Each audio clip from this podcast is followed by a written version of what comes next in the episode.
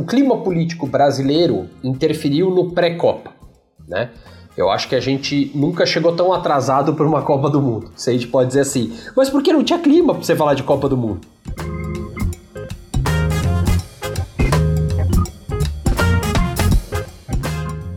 O clima de tensão das eleições fez atrasar nossa conexão com a Copa do Mundo desse ano. O resultado foi que as marcas também demoraram um pouco mais do que o esperado para lançarem suas ações. É que no fim, campanhas publicitárias também ajudam a impulsionar esse tipo de evento, a marcá-lo na nossa memória.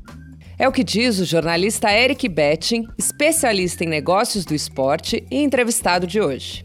Eu sou Luara Calvenic e este é o podcast da semana.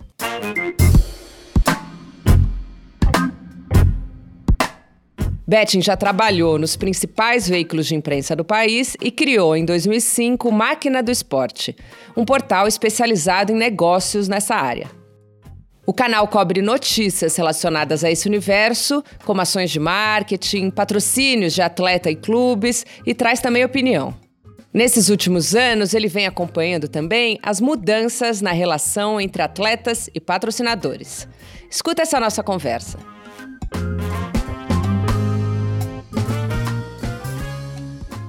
Eric, obrigada aí pela sua participação aqui no podcast da semana. É, eu queria falar com você sobre Copa e marcas, né? A gente tem aí uma nova Copa começando e a gente vê o movimento das marcas trazendo o tema aí ao consumidor, né? O que mudou na relação das marcas com os atletas desde a última Copa? É um prazer poder estar aqui falando com vocês. Olha, eu acho que se a gente pode dizer o que mudou, é...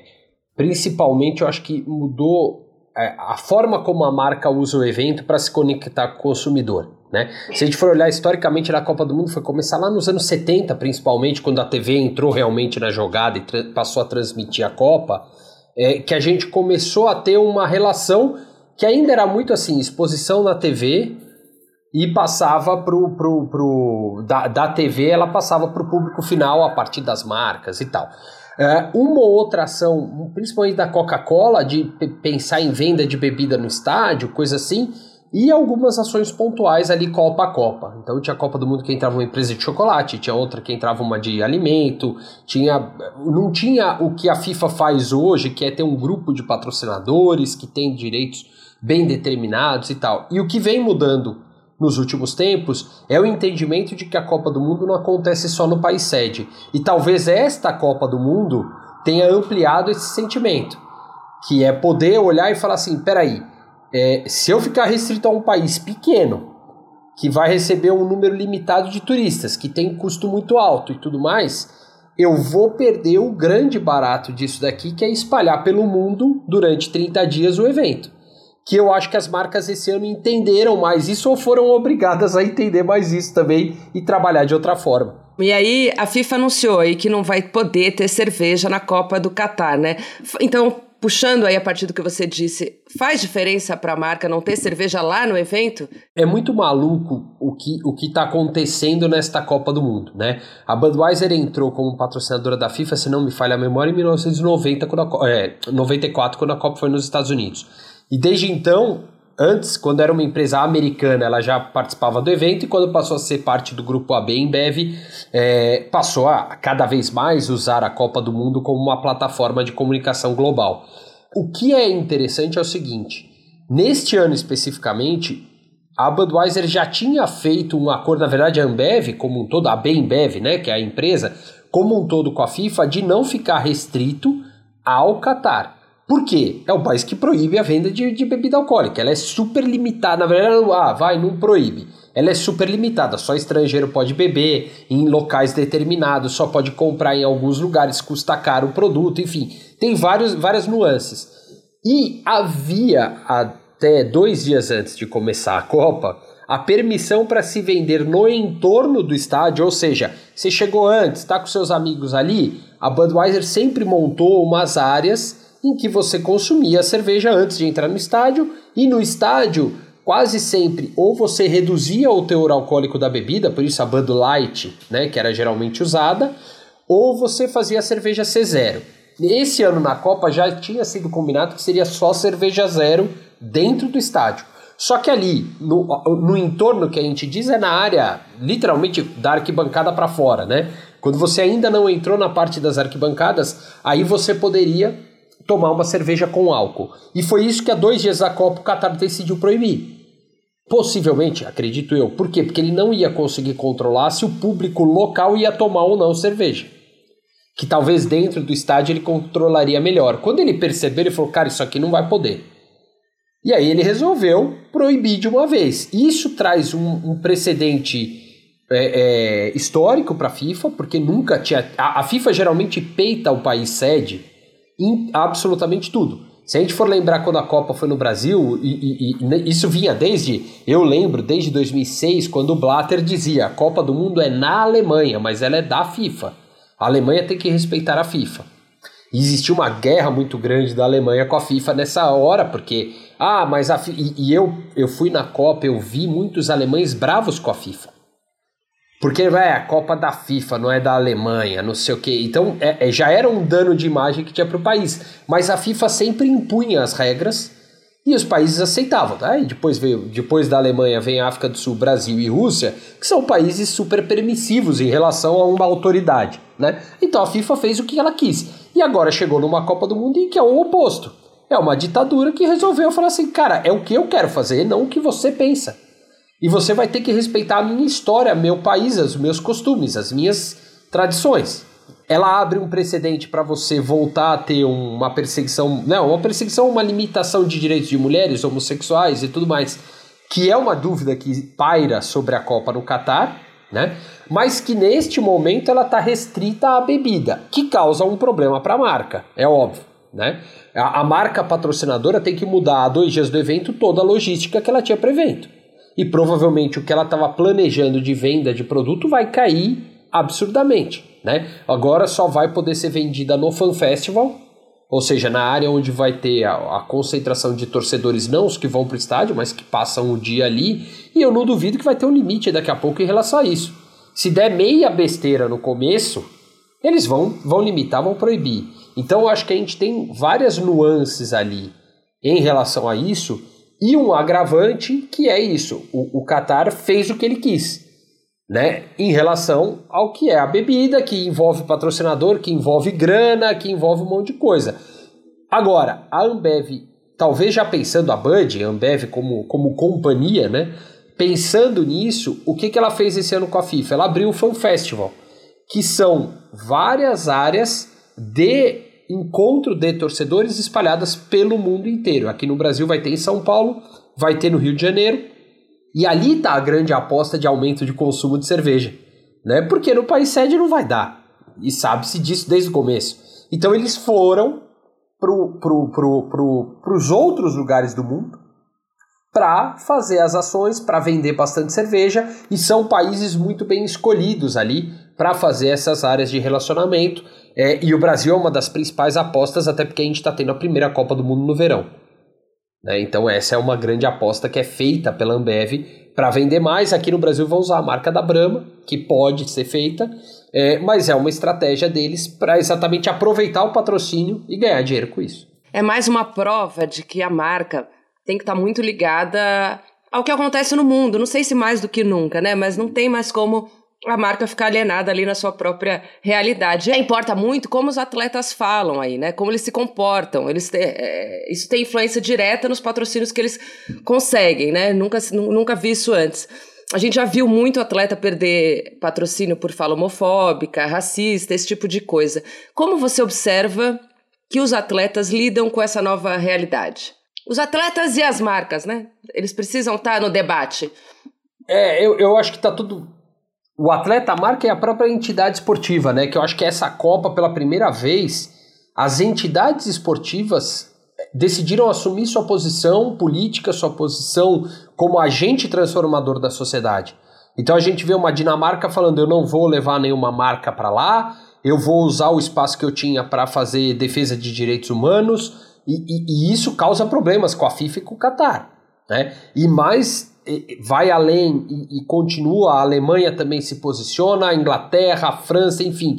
Quando a gente começa a ter esse movimento vindo das entidades esportivas, a gente olha e fala: opa, O negócio está diferente. Ninguém está abaixando a cabeça aqui para ninguém e está todo mundo decidindo se posicionar. Isso é ótimo.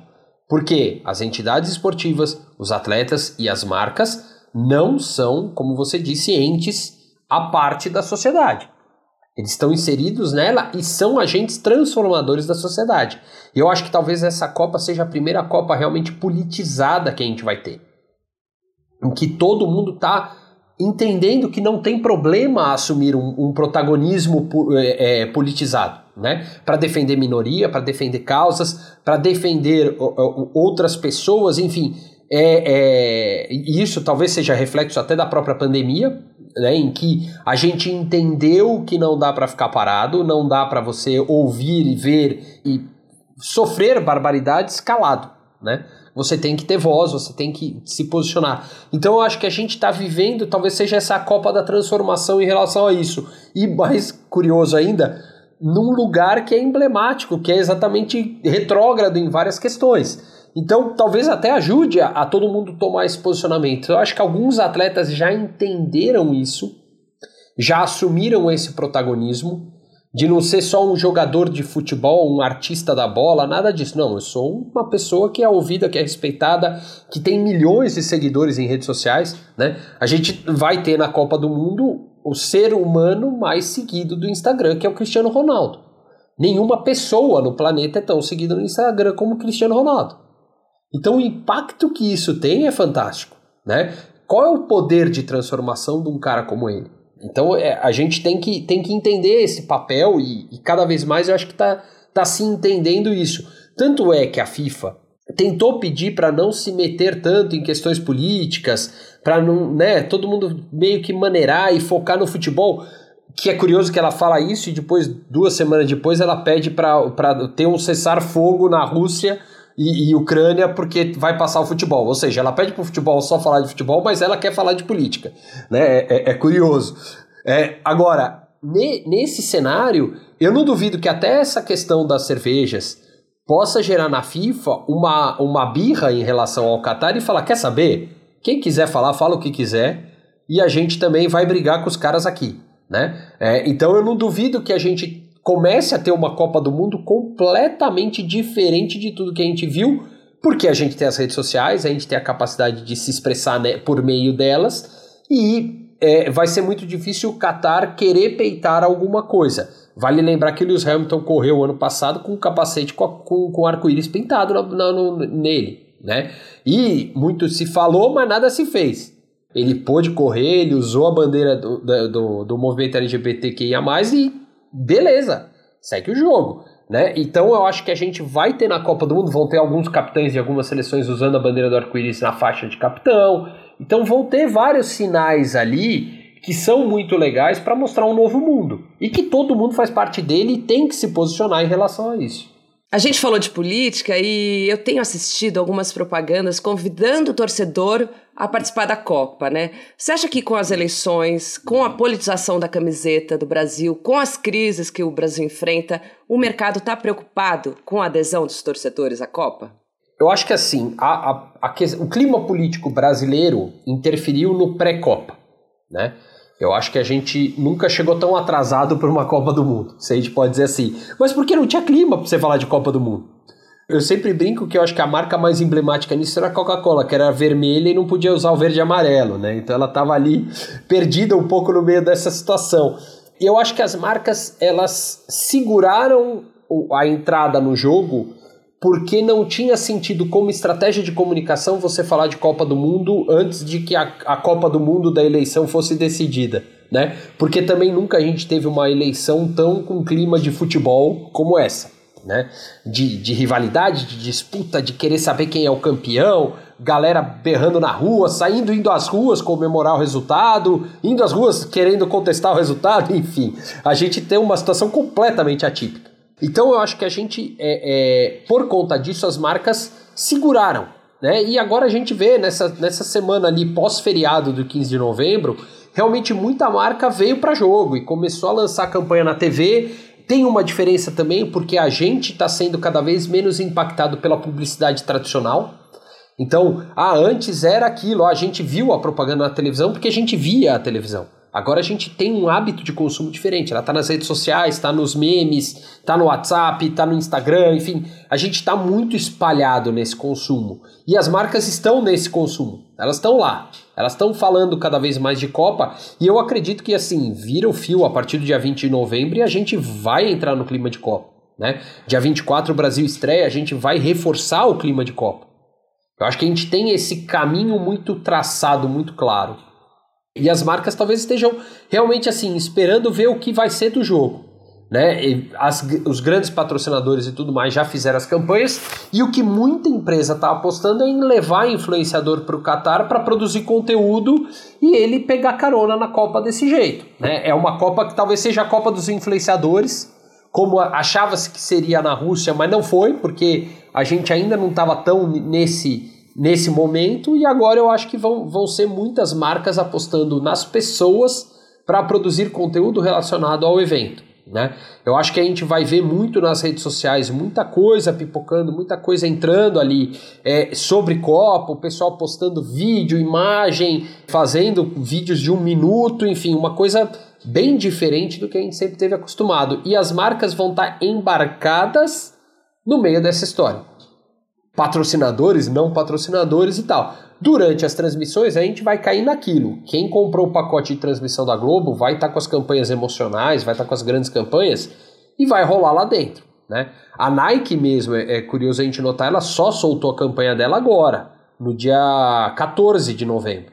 É, e fez uma baita de uma campanha legal que reúne jogadores do passado do presente, que reúne, tenta brincar com uma coisa de geração do futuro. Então, eu, eu sempre brinco que as marcas esportivas são aquelas que aquecem o nosso, o nosso aperitivo para a Copa.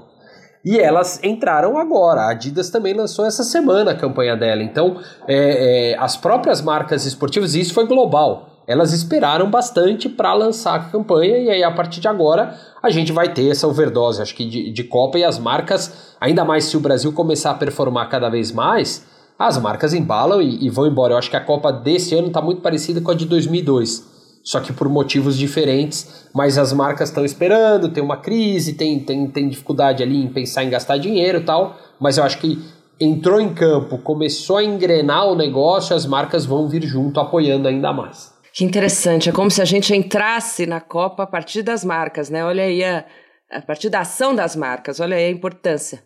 Porque ajuda, é, porque ajuda, na verdade, porque as marcas vão reverberar o evento. Eu sempre falo, o patrocinador ele tem uma função importante de aumentar o evento. Se a gente lembrar 2014 a Copa aqui no Brasil, era março, já tinham começado, faltou 100 dias para a Copa do Mundo, veio a avalanche de Copa do Mundo até a Copa. Né, todas as marcas fazendo propaganda, falando, lançando promoção, conversando sobre Copa. Aí o Brasil ficou uma, foi uma Copa do Mundo de quase meio ano de duração. Né? Ela foi 130 dias, basicamente, que os 100 dias antes e os 30 dias de Copa. Né? Então a gente teve uma Copa enorme no Brasil. Agora não, agora já é bem diferente. Vai ser uma Copa de 35 dias. Se o Brasil cair antes, até reduz isso. E você falou aí sobre a Copa dos Influenciadores, né? É, os patrocínios hoje são mais pulverizados, né? E não apenas no esporte, no jornalismo a gente vê isso, né? Antes, é, antes eles eram mais pontuais e duradouros. Hoje tem mais gente para abocanhar verba, né? Com as redes sociais, enfim. Você podia falar um pouco dessa realidade para as marcas e para os esportes? Eu, eu, vejo muito assim, eu sempre questiono muito assim, o, o que, que o patrocínio vai agregar para o esporte, né? É muito, é, é para mim é muito claro assim, o que, que o patrocinador ganha quando ele está no esporte? Ah, tem várias coisas, né?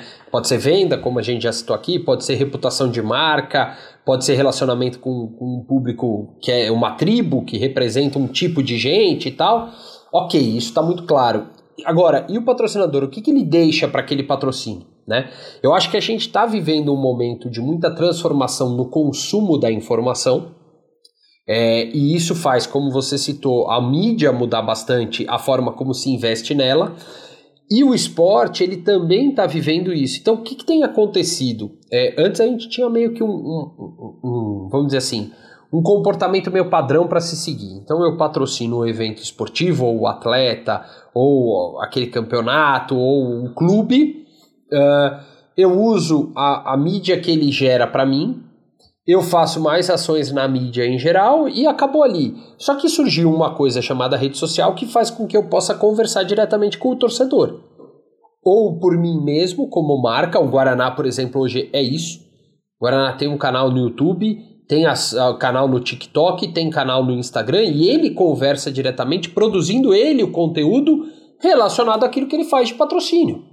Seja em eventos, seja na música, seja no, no, no em programas e tudo mais. Ele tem um casting de artistas que trabalham para ele, tem os influenciadores que trabalham para ele. Enfim, é uma nova era em relação a isso. Né? Então, é, e eu acho que a tendência cada vez mais é as marcas se apropriarem dessa facilidade de falar diretamente com o consumidor e, e começar a usar o esporte também para isso, para ser esse meio de campo com o fã, com o público final. Então eu, eu, eu vejo muito a gente nessa Copa já vivendo um pouco disso. Então você tem patrocinadores da seleção que estão levando um avião com influenciadores para lá. E eles vão fazer isso, ponto final. Ele não vai fazer mais uma campanha institucional na Globo, ele não quer isso. Ele quer chegar e mostrar, ó, é, eu sou patrocinador da seleção brasileira, esses caras estão fazendo conteúdo, por quê?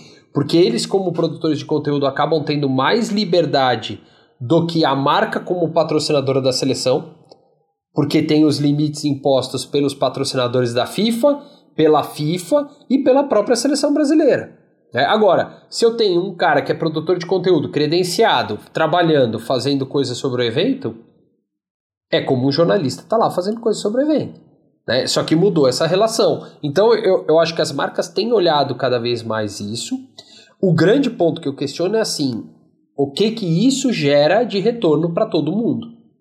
O que que isso deixa de legado para a marca? O que que isso deixa de legado para o consumidor? E o que que isso gera para o patrocinado? Seja ele a seleção brasileira, seja ele o próprio influenciador que está lá né? Ah, ele só foi lá, ganhou dinheiro e fez o evento? Tá, e, e o próximo evento? E a marca dessa pessoa? Porque o, o, o que cada vez mais a gente tem que entender é que os influenciadores estão virando plataformas de comunicação. E eles têm que entender que o jogo muda a partir desse instante. Ele não é mais só uma pessoa falando na rede social para quem ele quiser. Ele vai ter responsabilidade, ele vai ter contrato, ele vai ter, ele vai ter que pensar a estratégia dele de comunicação. Né? Então muda, muda o jogo. E aí que eu entro nesse ponto. É, é, se todas as marcas estão seguindo meio que a mesma ideia, o que, que ela está conseguindo trazer para o público final dela? Que marca ela está deixando, né? Não apenas para o público, mas eu queria falar também como ficam os atletas, né? Porque a gente vê atleta olímpico perdendo patrocínio depois de ganhar medalha, né? Após o fim de competições. E no Brasil, o apoio das marcas é essencial ali para a manutenção do esporte. Como lidar com essa realidade tão frágil? É, eu acho que a gente tem um, um, um problema aí grande. É, claro que a performance é essencial para o cara conseguir furar a bolha de ser um atleta de um determinado esporte, né? Uh, eu acho que o melhor exemplo que a gente tem hoje é o Paulo André, que é um baita de um velocista, mas que virou famoso mundial brasileira, né, nacionalmente, com o Big Brother. Ele virou o Paulo André do Big Brother, a partir disso vieram várias marcas, a partir disso vieram vários patrocínios. Antes ele era um atleta patrocinado pela Nike, ou seja, ele tinha uma performance alta para ser um atleta de atletismo com um patrocinador pessoal, não é fácil, né? Mas hoje ele virou um influenciador. Ele, ele, ele tem um grupo, ele tem gente, ele tem seguidores que não são do esporte, que ele já vai para um estilo de vida, para algo maior que isso, né? E aí entra o grande ponto, né? É, é, por que o atleta vai ser patrocinado por uma marca se ele tem baixa performance ou se mesmo ele tendo uma grande performance ele não tem espaço, ele não tem alcance, ele não tem visibilidade. Então é muito difícil a gente é, é, olhar essa realidade, porque ela vai ser cada vez mais comum. Se o atleta não tiver redes sociais bem planejadas, bem executadas, não tiver uma exposição, porque ele não precisa ser um, um Paulo André de ter milhões de seguidores. Se ele tiver, vamos dizer assim, o fã daquele esporte engajado nele, ele já tem um bom caminho a ser percorrido para buscar as marcas. Olha, eu falo com 30 mil pessoas. Opa, 30 mil pessoas não é pouca gente. Se eu fizer uma ação bem feita com esse atleta. Só que ali ser um atleta é a menor das coisas que ele vai ter que ser além disso, né? Então é, é difícil, porque você já tinha um pouco disso antes, mas hoje levou para uma proporção muito maior, porque o cara tem que ser a própria mídia. Eu acho que quem sabe fazer bem isso são os skatistas. E aí, falando dos interesses das marcas, né? O Máquina do Esporte fez uma matéria contando da chuva de patrocínios que a Raíssa Leal levou, né? Desde a medalha no skate. Quais as características que a Raíssa tem que atrai o mercado? Olha, eu acho que a, a Raíssa ela tem uma, uma força de marca muito grande. É uma pessoa que tem performance esportiva.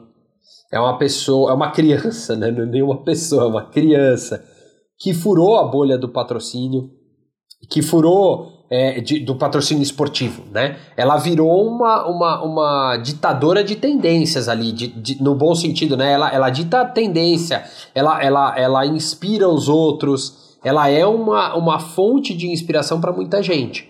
Né? Eu brinco, meu filho de 7 anos de idade terminou a, a Olimpíada, ele falou, eu sou o e pegou um skate e foi andar, entendeu?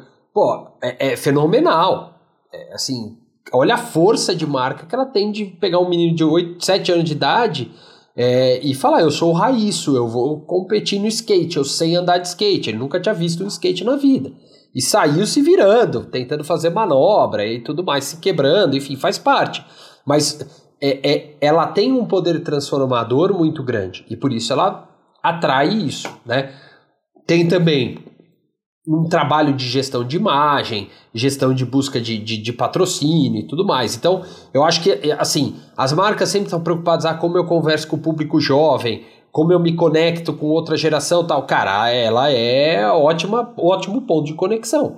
Ela fala com o jovem, mas os adultos olham para ela com carinho e tudo mais. Então, é, é meio natural que seja fácil para ela ser vendida, né? Só que para isso ela precisa ter performance, ela precisa ser uma pessoa carismática, ela, ela precisa chamar o Bob Burnquist de tio, né? Ela tem algumas questões da, da, do carisma, do jeito dela de ser, que cativam.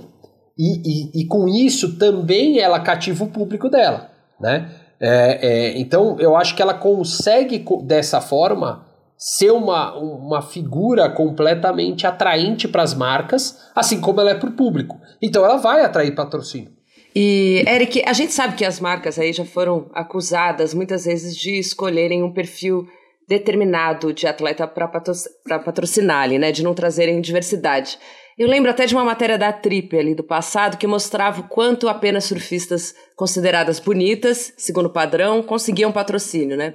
O mercado aprendeu? Acho que aprendeu. Acho que aprendeu. Ah, é, assim, vamos lá. Acho que aprendeu é um primeiro ponto, né? Eu acho que o mercado ainda busca isso que a gente falou da Raíssa, que fure a bolha do esporte, que dite é, é comportamento, tendência e tudo mais, né? Mas entendeu-se que eu não preciso buscar a loirinha de olhos azuis para ser a minha garota propaganda. E, e, e, antes era assim, ela não precisava ter performance, ela precisava ter o padrão esteticamente colocado como padrão de beleza. Isso mudou. Né? A, a, eu acho que isso, isso o, o, mercado o mercado é um, é um termo muito genérico. As pessoas entenderam que não é isso. Eu posso ser baixo, eu posso ser alto, eu posso ser careca, eu posso ser cabeludo, eu posso ser gordo, eu posso ser magro, é, eu posso ter cabelo pintado, eu posso ter cabelo careca, enfim, tanto faz, né? É, depende. Por quê? Porque, na verdade, e aí eu acho que é muito. As redes sociais ajudaram demais nisso é a nossa organização em, em tribos, em, em grupos. Em, em, Isso é bom isso é ruim, né? Isso é bom porque você se identifica com um grupo e pertence a ele, e isso é ruim porque ao mesmo tempo a gente vai segregando em grupos. Né? Você não entende que o mundo é, pode ser diverso. Né? A gente está vendo problemas de discussão sobre resultado de eleição muito por causa disso. Porque as pessoas estão desconectadas de uma realidade de que pode ter o outro.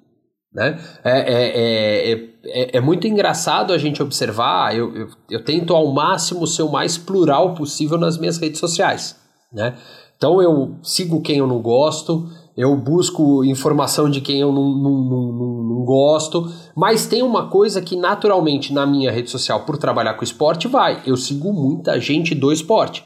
Então, o meu dia a dia, e eu brinco muito quando eu encontro minha irmã e tal, que a gente brinca como são os feeds de Instagram de um e de outro. Ela falou, nossa, é completamente diferente, ela trabalha com livro. Então, o dela é de literatura, e tudo mais. O meu é esporte, esporte, esporte. Então, isso, é, isso é muito engraçado. Assim, é preocupante por um lado, mas é engraçado porque você vai vendo o quanto os algoritmos estão nos direcionando para um tipo de comportamento. Então, eu acho que as marcas até, elas têm um papel de abraçar a diversidade, porque se a gente ficar só no algoritmo, só preso naquilo que a gente quer consumir ou que nos fazem querer consumir, a gente vai perdendo a diversidade. A gente vai se identificando só com a nossa tribo.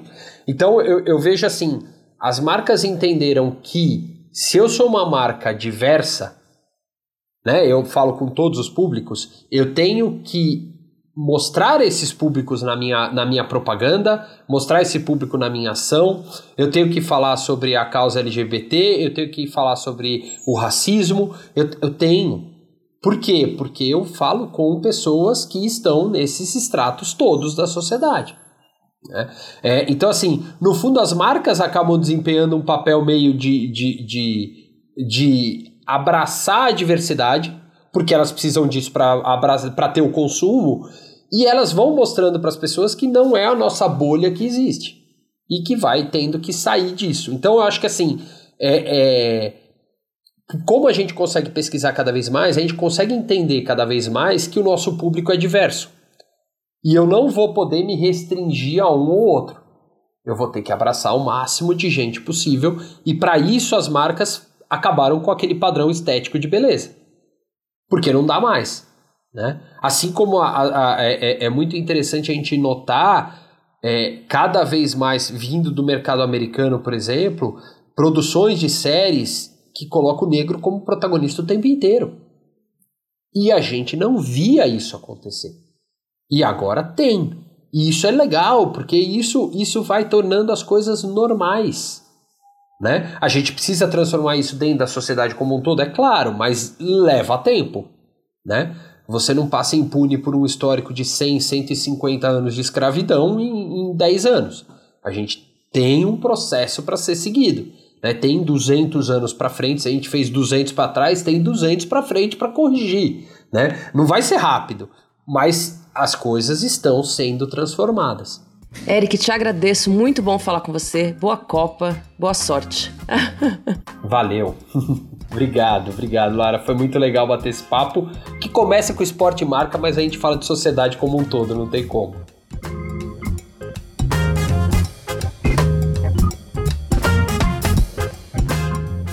Se você gostou desse podcast, eu te convido a ouvir os episódios anteriores. A gente tem uma conversa com o advogado Tiago Amparo sobre política, Twitter e emoções. Tem uma entrevista sobre gênero e sexualidade na adolescência com o psicanalista Nilson Sibenberg. Uma entrevista sobre relacionamento aberto com a colunista da UOL, Mayumi Sato. Em plataformas de áudio como Spotify, o Deezer e no site da Gama, você pode ouvir todos os episódios do podcast da semana.